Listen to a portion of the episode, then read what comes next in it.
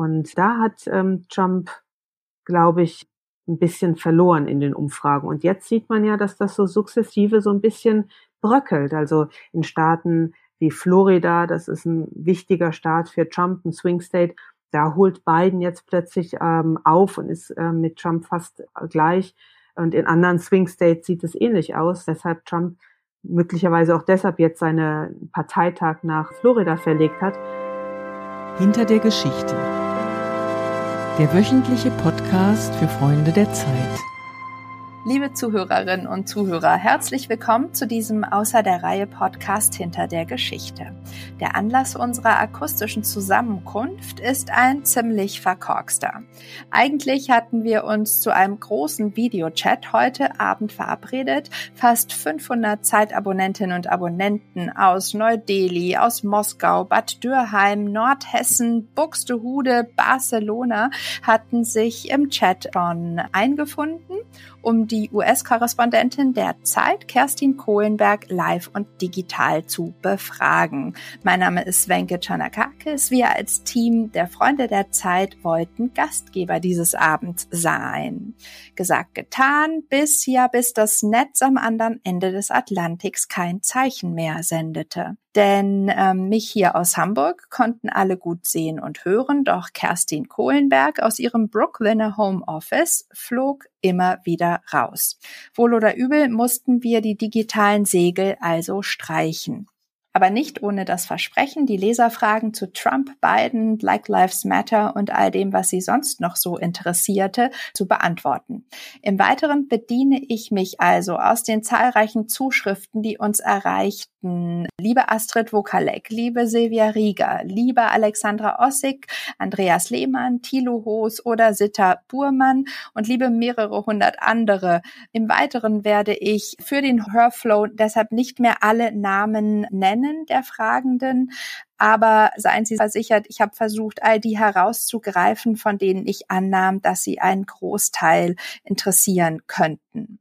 Und herzlich willkommen an dieser Stelle auch alle anderen Zuhörer, die gar nicht zum Videochat mit Kerstin Kohlenberg eingeschaltet hatten, sondern hier im Feed den Podcast hinter der Geschichte hören wollen. Hoffentlich macht Ihnen das Mithören auch ein wenig Freude. Dies ist jetzt also schon der dritte Anlauf. Heute hat der Technikgott, der ist richtig gemeint zu uns hier zwischen den USA und Hamburg. Aber wir geben einfach nicht auf. Und ich freue mich sehr, dass Kerstin Kohlenberg sich so viel Zeit nimmt und hoffentlich äh, noch nicht alle Cupcakes, die ihr ihre Tochter in der Zwischenzeit gebacken hat, aufgegessen hat. Dazu natürlich auch gleich mehr. Bevor Kerstin sich dazu schaltet, möchte ich Ihnen noch ein bisschen von ihr erzählen. Kerstin berichtet schon seit vielen, vielen Jahren aus den USA für die Zeit. Davor studierte sie schon in New York, arbeitete für das ZDF eine geraume Weile und ist seit 16 Jahren Teil der Zeitredaktion. Beinahe ebenso viele Preise hat sie schon bei der Zeit recherchiert und erschrieben, darunter Dossiers über Klimaleugner oder die Finanzkrise. Ende März, zu Beginn der Corona-Ausnahmesituation, sprachen wir das letzte Mal mit Kerstin Kohlenberg hier im Podcast hinter der Geschichte. Damals stand New York kurz vor dem Shutdown. Kerstin erzählte von Restaurantmitarbeitern, die gerade ihre letzten Paychecks vor dem Lockdown erhielten, von der Sorge vieler Menschen vor sozialen Unruhen von Krankenschwestern in öffentlichen Krankenhäusern, die schon zu dem Zeitpunkt am Limit waren eigentlich, doch gleichzeitig erzählte Kerstin auch aus ihrer Brooklyner Nachbarschaft und wie man sich gegenseitig unterstützte mit Hausaufgabenhilfe und von großer Hilfsbereitschaft. Zwischen Ende März und heute Anfang Juni liegen über zehn Artikel, die Kerstin alleine in der Printausgabe der Zeit veröffentlicht hat. Deshalb sind wir natürlich umso gespannter, was sie über die Wochen, diese Ausnahmewochen in den USA zu berichten hat. Es ist ja so viel passiert. Die Corona-Situation war teilweise dramatisch in, in New York, ähm, aber auch der global-galaktische Präsidentschaftswahlkampf ist ganz anders gestartet als eigentlich geplant. Und dann kam jetzt vor wenigen Wochen auch noch die neuen Antirassismus- und Antipolizeigewalt-Demonstrationen hinzu. Liebe Kerstin, höchste Zeit, dich hier auch zu begrüßen. Abermals versuchen wir es mit einem digitalen Applaus. Kerstin, hörst du uns? Ein Applaus nochmal. Ja, ich bin noch da, ihr seid noch da, alles ist gut. was für ein Anlauf. Aber wir geben einfach nicht auf. Nach dem ähm, genau abgebrochenen Videochat erzähltest du, dass dich deine Tochter bekocht und bebacken hat. Was ist sonst noch so in der Zwischenzeit passiert? Hast du die News noch beobachtet? Nee, um ehrlich zu sein, habe ich tatsächlich überhaupt nichts mehr Nachrichtenmäßiges verfolgt ich habe jetzt im Grunde genommen meine Familie sich selbst überlassen und äh, das Kind ist glücklich. Es hat sich von den Hausaufgaben und dem Homeschooling entfernt und in die Küche verfrachtet und da ist sie jetzt in den letzten Stunden irgendwie tätig und äh, kommt immer mit irgendwelchen kleinen Backsachen hier rein. Und ich denke mir dann auch, Himmelgott, in zwei Wochen ist sowieso Urlaub. Ähm, jetzt muss man da nicht auch noch total auf die Tube drücken. Ich finde, es gibt Schlimmeres, als wenn die Tochter einen bebackt und bekocht, auch wenn Algebra dafür irgendwie links liegen gelassen wird. Absolut. Liebe Kerstin, in dem Videochat mit den ähm, Abonnentinnen und Abonnenten kristallisierte sich ein Thema von ganz besonderem Interesse heraus. Es war nicht Corona und die möglicherweise neu aufflammende Pandemie an einigen Ecken des Landes und es war auch noch nicht einmal die Black Lives Matters Diskussionen und Proteste, sondern es war wirklich der Präsidentschaftswahlkampf. Wie siehst du auf diesen Präsidentschaftswahlkampf und wie schlägt sich Biden in diesem Kopf-an-Kopf-Rennen? Ja, das ist, man muss sagen, etwas anders als vor vier Jahren. Es ist ein Wahlkampf, der eigentlich gar nicht stattfindet. Und das macht es auch ein ganz klein bisschen schwierig, darüber zu schreiben. Wenn man sich anschaut, was ich in den letzten Wochen geschrieben habe, da kommt der Wahlkampf gar nicht drin vor, obwohl es jetzt nur noch wenige Monate sind und die Wahl dann im November ja auch stattfindet. Du, es ist eine, eine Form von Künstlichkeit, so wie sich die Politik im Moment anfühlt. Denn ähm, man selber kommt nicht aus dem Haus. Der eine Kandidat kommt mehr oder weniger nicht aus dem Haus und der, der andere Kandidat hat so Stellvertreterauftritte, ob das jetzt bei den Soldaten in West Point war oder ob das dann im, im Rose Garden ist, wenn es um Corona oder die Demonstrationen geht es ist so ein bisschen, also wenn man es vergleicht, hat es fast so ein bisschen was von einem Videospielcharakter. Man sitzt hier in seiner Plattform und guckt in den Computer und da spielt man dieses Politikspiel und vielleicht ist das auch so ein bisschen was, was die Demonstrationen auf den Straßen so groß gemacht hat, weil zum ersten Mal seit wirklich drei Monaten jetzt in New York ähm, fühlt man wieder Leben und man fühlt wieder andere Leute und man fühlt die Stadt.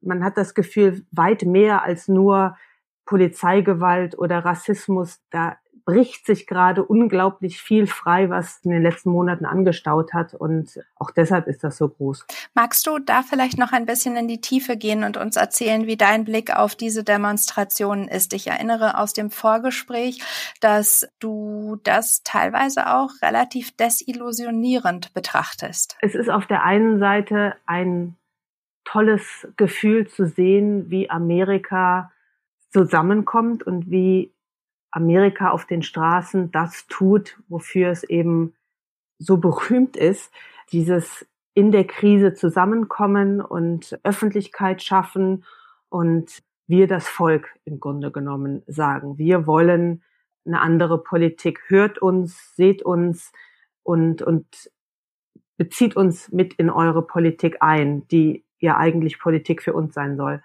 Das ist ein unglaublich befreiendes Gefühl und ich glaube auch viele Leute, die auf der Straße sind, fühlen sich unglaublich ähm, bemächtigt, also haben das Gefühl, wir sind Bürger und das tun wir hier, genau das Bürger sein. Gleichzeitig hat man aber auch das Gefühl, dass die ganzen Regularien, die ganzen Gesetze, um die Situation zu verändern, um Schulen zu integrieren. Hier zum Beispiel in New York, einer der Schuldistrikte, der am stärksten segregiert ist in weiße und schwarze Schulen. Das gibt es alles seit dem Civil Rights Act von 1964.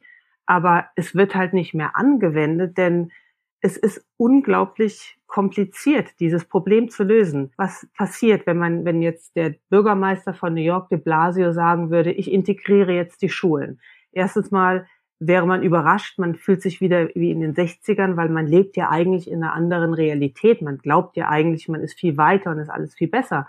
Und durch so einen Ansatz würde man ja auch wieder daran erinnern, dass sich eigentlich seit den 60ern gerade in, in diesem Hinblick nicht viel getan hat.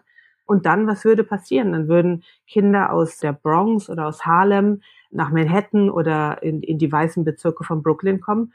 Und die ganzen Leute, die jetzt so unglaublich empathisch die Demonstranten betrachten, die müssten ja dann eine ganz klare Entscheidung treffen und sagen, ich will, dass mehr Gleichheit geschieht und ich möchte diesen Kindern von ehemaligen Sklaven, die zur äh, Unselbstständigkeit erzogen sind, die nicht lesen und schreiben lernen durften, die ihre eigenen Kinder damals nicht behalten durften, die dann jahrzehntelang auch nach der Beendigung der Sklaverei immer niedergehalten worden sind.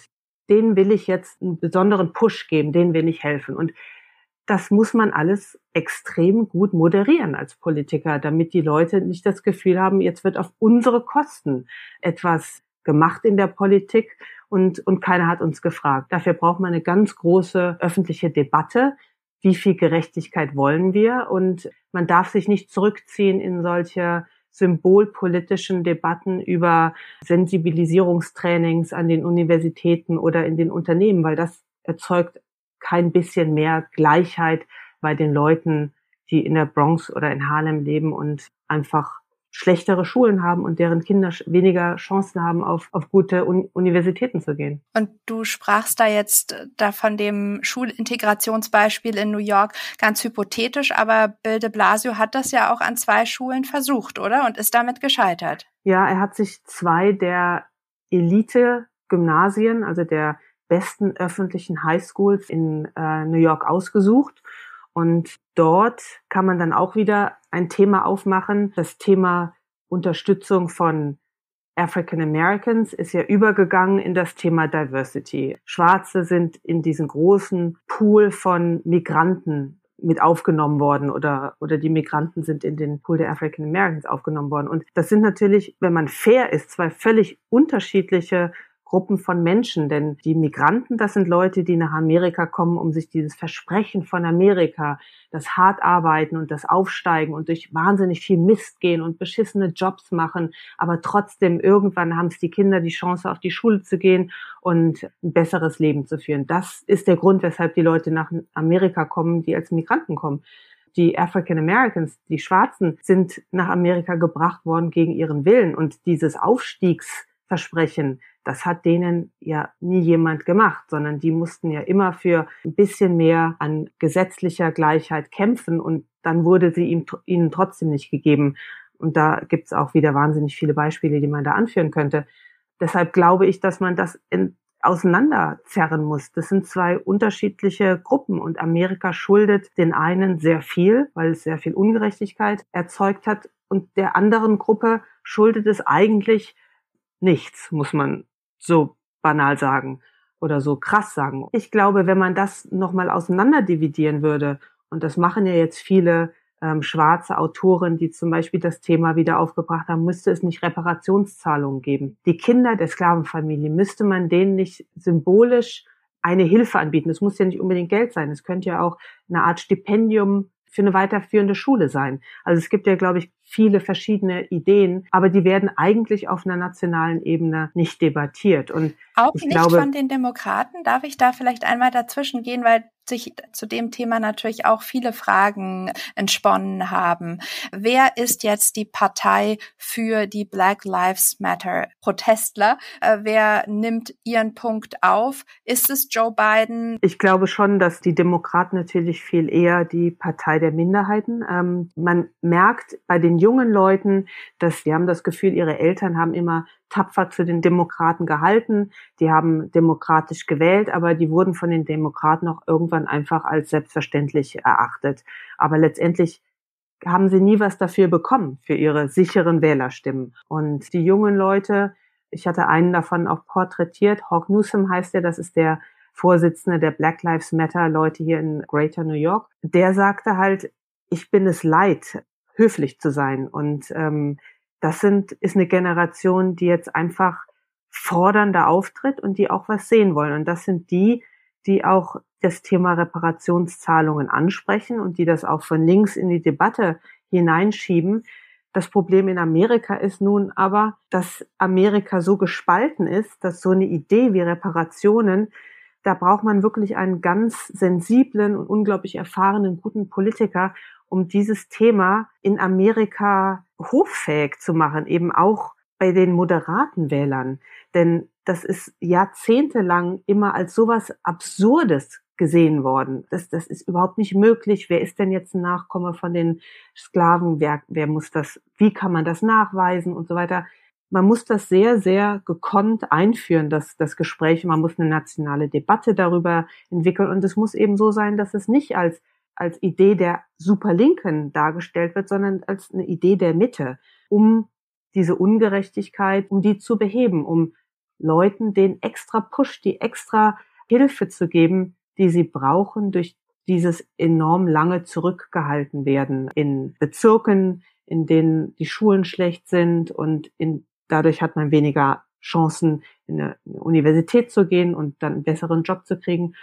Das sind ja alles Dinge, die sich ändern, die sind politisch. Man braucht halt nur den politischen Willen und einen Politiker, der das vermitteln kann, ohne dass es wieder ein Argument dafür ist, dass sich Amerika noch weiter spaltet. Wird Joe Biden dieser Politiker sein oder ist Joe Biden zu brav, um, um so ein Eisen auch anzupacken? Das ist alles so wahnsinnig schwer zu sagen. Ich glaube, Joe Biden hat sehr große Fähigkeiten, Menschen zusammenzubringen. Und das in meiner Recherche jetzt für eine Geschichte über ihn äh, merkt man, egal wo der in seinem Leben war, der ist wie so ein Magnet, der hat alle an sich rangezogen und der hat es geschafft, zu den unterschiedlichsten Gruppen unglaublich enge Verbindungen aufrechtzuerhalten. Also jeden, mit dem ich gesprochen habe, der Joe Biden, sagen wir mal, vor 30 Jahren in irgendeiner Situation erlebt hatte oder mit ihm was zu tun hatte, die sagen alle, als dann meine Tochter heiratete oder als meine Mutter gestorben ist, da hat mich Joe Biden angerufen. Und das scheint ein Wesenszug von ihm zu sein, der nicht gefaked ist, der, der ehrlich ist, der hat Menschen gerne und der erinnert sich an, an die Leben dieser Menschen. Und das kann natürlich ein Riesenvorteil sein in so einer Situation wie jetzt. Ich glaube, er macht das jetzt im Moment ganz gut mit den Linken die mit ins Boot zu holen, die mit in seine Kampagne reinzuziehen. Man hörte gerade die, die Polizei, während du sprachst, ganz charakteristisch für New York City, so dass man wirklich auch den ultimativen Beweis hat, dass wir hier gerade zwischen New York und Hamburg telefonieren. Ähm, Lass uns zu Trump gehen und den Umfragewerten, denn äh, die Umfragewerte für ihn sehen gerade nicht so gut aus. Was sind deiner Meinung nach die Begründungen dafür? Was hat da zur Trendwende geführt und wie belastbar ist das mit Blick auf den äh, Wahlkampf? Ja, ich glaube, kein seriöser Journalist macht noch irgendwelche Vorhersagen über Trump, weil man macht sie und in der nächsten Sekunde ähm, schlägt er wieder einen Haken. Also man muss glaube ich, anerkennen, dass Amerika ein Land ist, das so in zwei Gruppen gespalten ist, also an den Rändern, dass diese Gruppen sich auch nicht mehr viel bewegen. Also es gibt diese 30 Prozent an harter Basis für Trump, die werden ihm auch nicht verloren gehen. Der kann da machen, was er will. Für diese Menschen ist Trump einfach der beste Politiker, der beste Freund, aber mit den 30 Prozent kann er natürlich nicht gewinnen. Das heißt, er braucht immer noch ein bisschen mehr dazu. Und das sind diejenigen, um die beiden und um die, die Demokraten gerade buhlen. Und was sich da ergibt, das ist immer sehr schwer dauerhaft dann irgendwie festzumachen. Man hatte das Gefühl, das Thema Corona, das hat Trump sehr gut für sich gemanagt, denn er hat es geschafft, die Wahrnehmung dieses Virus in, in zwei Lager zu teilen und seine Anhänger sind ihm gefolgt bei der Wahrnehmung, dass es eben ein Angriff der Demokraten ist, eine Übertreibung der Gefahr und letztendlich nur zum Ziel hat, dass man die Wirtschaft kaputt macht und damit auch Trumps Wiederwahl gefährdet. Und gleichzeitig, dass es ein Versuch ist, die, die Freiheit der Amerikaner zu beschneiden.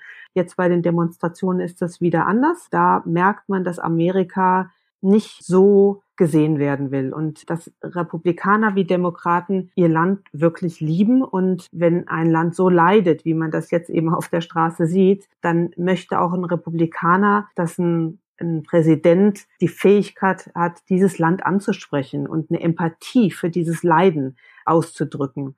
Und das bedeutet gar nicht, man muss dafür nicht unbedingt ähm, alles unterstützen, was die Demonstranten auf der Straße ähm, sagen, aber trotzdem die Fähigkeit und auch den Willen, das Land anzusprechen.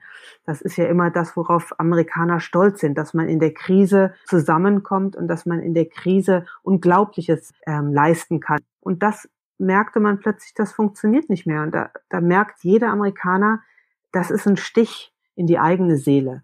Und da hat ähm, Trump ein bisschen verloren in den Umfragen. Und jetzt sieht man ja, dass das so sukzessive so ein bisschen bröckelt. Also in Staaten wie Florida, das ist ein wichtiger Staat für Trump, ein Swing State, da holt Biden jetzt plötzlich ähm, auf und ist äh, mit Trump fast gleich. Und in anderen Swing States sieht es ähnlich aus, weshalb Trump möglicherweise auch deshalb jetzt seinen Parteitag nach Florida verlegt hat. Also im Moment ist alles offen. Aber welche Spieler sind noch entscheidend? Wen beobachtest du, wenn du sagst, also echte Prognosen über den Wahlausgang kann natürlich kein seriöser Journalist abgeben. Wie informierst du dich jetzt gerade in diesen Zeiten, wo es wenig, wenig Veranstaltungen gibt und du ja auch äh, größtenteils aus dem Homeoffice heraus recherchieren musst?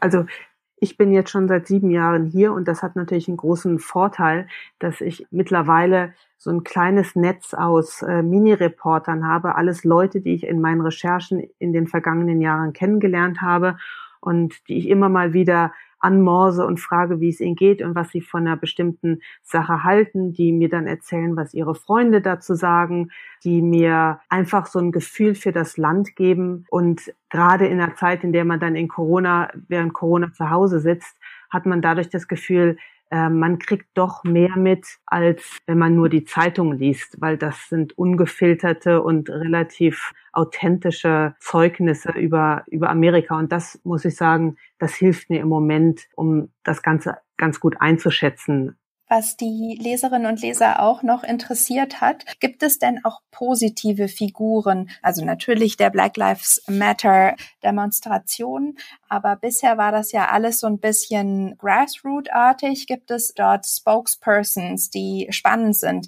die äh, sich vielleicht auch an die Spitze der Bewegung stellen könnten? Gibt es auch positive Themen jetzt, die langsam auch aus dem Wahlkampf der Demokraten nach oben kommen? Denn nur Anti-Trump kann ja eigentlich zu wenig sein für die nächsten entscheidenden Wochen, fragt zum Beispiel Cornelius Jungheinrich. Es gibt keine Köpfe im Moment aus diesen ganzen Demonstrationen. Das ist so eine sehr dezentrale Geschichte, auch hier in New York. Das sind ganz viele Demonstrationen pro Tag. Kürzlich war ich dann hier am ähm, Grand Army Plaza. Das ist so ein größerer Verkehrsknotenpunkt bei uns. Und da trafen sich dann 500 Leute auf dem Fahrrad und ähm, hatten alle Black Lives Matter und Anti-Polizeigewalt Plakate dabei. Und die sind dann einfach in den Verkehr gefahren und haben den Verkehr blockiert und sind dann die Straßen entlang gefahren und haben geklingelt. Das Gefühl, was dabei entsteht, ist irgendwie ein unglaublich junges, ein unglaublich positives, ein eigentlich ein ganz schönes Gefühl. Was mir im Moment in Amerika Mut macht, sind einzelne Menschen, die man kennenlernt auf den Recherchen. Das sind nicht mehr so sehr die Institutionen, es sind auch nicht mehr irgendwelche konkreten Politiker, sondern meine Hoffnung im Moment ist, dass die Amerikaner sich nicht von dieser Schwere der Situation ähm, niederdrücken lassen und völlig ins Private abgleiten, sondern dass die Leute weiterhin das, was ich an Amerika ja auch immer so unglaublich toll fand und was mich so beeindruckt hat, diese Fähigkeit, sich selbst aufzuraffen und ob das jetzt in der Schule ist oder ob das in Umweltinitiativen ist und, und Dinge zu organisieren, ohne dass ihnen das jemand sagt, sondern weil sie sich selbst verantwortlich fühlen. Und dieses Verantwortungsgefühl, hoffe ich, geht nicht verloren, sondern es erzeugt so eine Art Repolitisierung und es erzeugt nicht nur Hass und wütende Gefühle auf, auf die Regierung und auf Washington und alles muss zertrümmert werden, sondern dass es so eine neue Generation wieder nach oben schwappt, die wieder einfach Zutrauen haben in sich selbst. Ja, ich hoffe halt auch, dass, dass die, die Jungen, die jetzt auf der Straße sind, dass die im November auch wählen gehen, dass die sich nicht von der Langweiligkeit einer Wahl und vielleicht einer kulturellen Distanz zu jemanden wie Biden abschrecken lassen und das Gefühl haben, das ist weniger wert, sondern dass man sieht, die Energie und die Aufgeregtheit, die so eine Demonstration mit sich bringt, dass die genauso wichtig ist wie dieses ganz banale in ein Wahllokal gehen und sein, sein Kreuz da machen, dass das zusammengehört und dass man nicht immer 100 Prozent sofort bekommt, sondern dass man eine Möglichkeit wiederentwickelt, miteinander zu reden. Und das kann ja auch sein, dass es jetzt um dieses Gleichheits- und ähm, Gerechtigkeitsthema, dass man da ähm, aufeinander zugeht. Aber dieses weiter und weiter in die eigenen äh, Blasen das äh, ist für Amerika nicht gut und das ist für die Welt nicht gut. Liebe Kerstin, mit diesem hoffnungsvollen Ausblick auf die Folgen des Protests und auch auf die Stamina und die Hoffnung, dass sich der Protest wirklich auch in den Wahllokalen abbildet im November, möchte ich gerne aus diesem Podcast rausgehen, mich bei dir bedanken für den Einblick. Ich freue mich schon sehr auf den Text, an dem du jetzt arbeitest über Biden. Ich bedanke mich bei Ihnen, liebe Zuhörer. Ich hoffe, Ihnen hat das Gespräch die ein oder andere Anregung gegeben. Falls Sie Lust haben, mehr von den Freunden der Zeit zu hören, dann empfehle ich Ihnen den Newsletter, den wir jeden Samstag rausschicken mit dem gesamten Programm für die Abonnenten zum Lesen, Hören und Anschauen. Einfach auf freunde.zeit.de eintragen. Und ich verabschiede mich hier natürlich auch im Namen des gesamten Teams, das diesen Podcast und unser Programm möglich macht. Im Hintergrund Jampir, der all das produziert und bleibe Ihre Wenke Chanakakis. Auf bald!